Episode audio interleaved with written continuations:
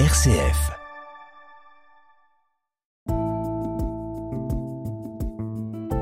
Regard chrétien sur l'actualité. Jean-Baptiste Cocagne. Bonjour à toutes et bonjour à tous, bienvenue dans ce nouveau regard chrétien sur l'actualité.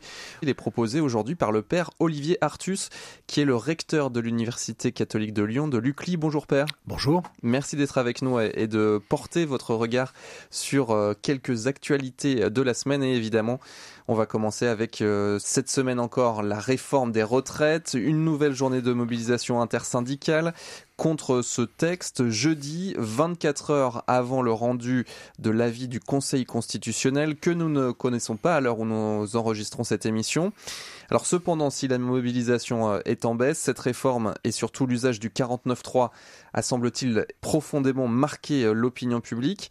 Quelle est votre analyse de la situation sociale en France? Est-ce qu'il y a un vrai risque de violence sur euh, le moyen terme? Alors, quoi qu'il en soit du regard que l'on porte sur le texte, un positif ou négatif, euh, le constat euh, clinique que l'on peut faire, c'est qu'il y a un clivage euh, très important dans la société française, clivage qui ne se répare pas, clivage qui s'élargit, hein.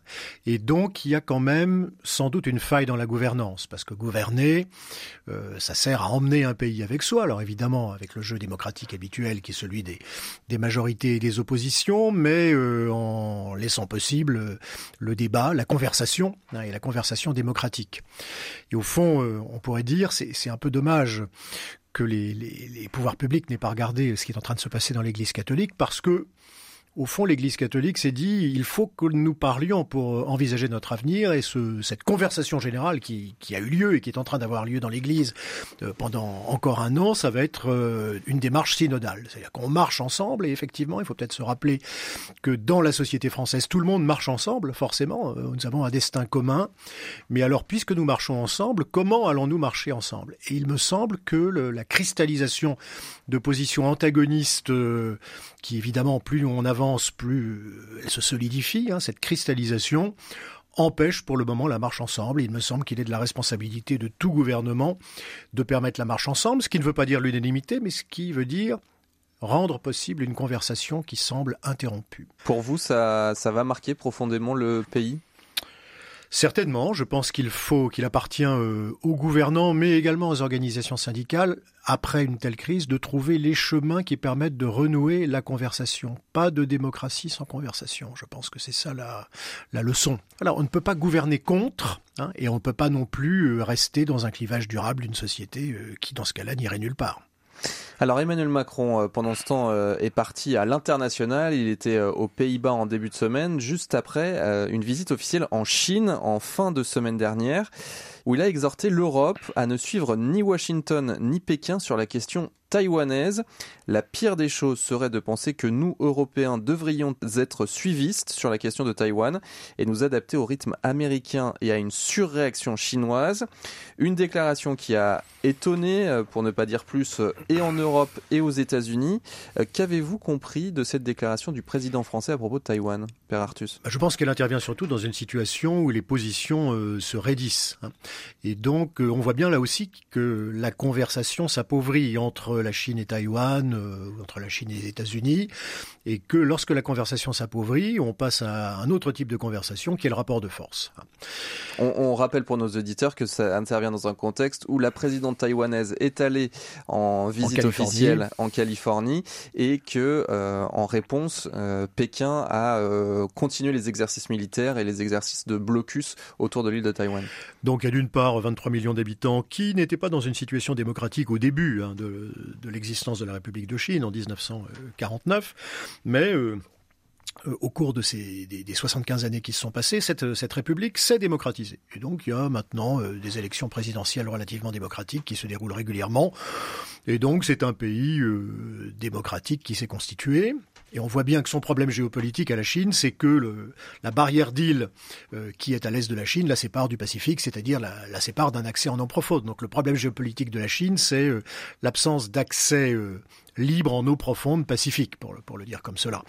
Mais on peut se demander quand même si la solution à cette euh, difficulté euh, géopolitique est une solution euh, militaire armée, comme semble le suggérer de plus en plus les discours des dirigeants de la République populaire de Chine. Et là, on peut, on peut se dire également, enfin, le compromis est quelque chose qu'il faut euh, chercher à, mettre en œuvre euh, en politique pour éviter, je dirais, des antagonismes qui font forcément un gagnant et un perdant, mais peut-être en réalité deux perdants à la fin, euh, si on regarde par exemple l'état de l'Europe occidentale à l'issue de la Deuxième Guerre mondiale. Hein. Une guerre ne fait pas vraiment de gagnant quand on regarde le résultat de conflits armés majeurs. Alors on va passer à un terrain sans doute que vous connaissez mieux, celui de Jérusalem. Tension très vive en ce moment en Israël où les violences s'exacerbent entre Israël et les Palestiniens depuis le début de l'année.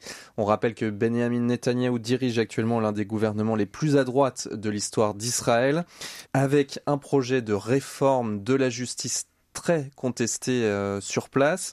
Que se passe-t-il en Israël? Comment vous analysez cette situation? Il faut toujours revenir en arrière et se rappeler l'histoire du début. L'histoire du début, c'est que David Ben Gurion n'est pas extrêmement contrarié que Jérusalem-Est n'ait pas été conquis dans la guerre de 48-49 parce que il construit une démocratie socialiste qui n'est pas euh, un État religieux et au fond euh, le sionisme religieux ne fait pas partie euh, du code génétique de l'État d'Israël première manière. Hein. Alors la composition démographique de cet État va se modifier d'une part et d'autre part au fond cet État se trouve embarrassé après la victoire éclair qu'il a euh, contre la Jordanie, l'Égypte et la Syrie, embarrassé de territoires occupés dont il ne sait que faire. Et alors assez rapidement, dès 68, commencent les premières euh, colonies, entre guillemets, les premiers settlements, dans un territoire qui n'est pas le territoire légal d'Israël. Et donc ce phénomène s'est considérablement amplifié.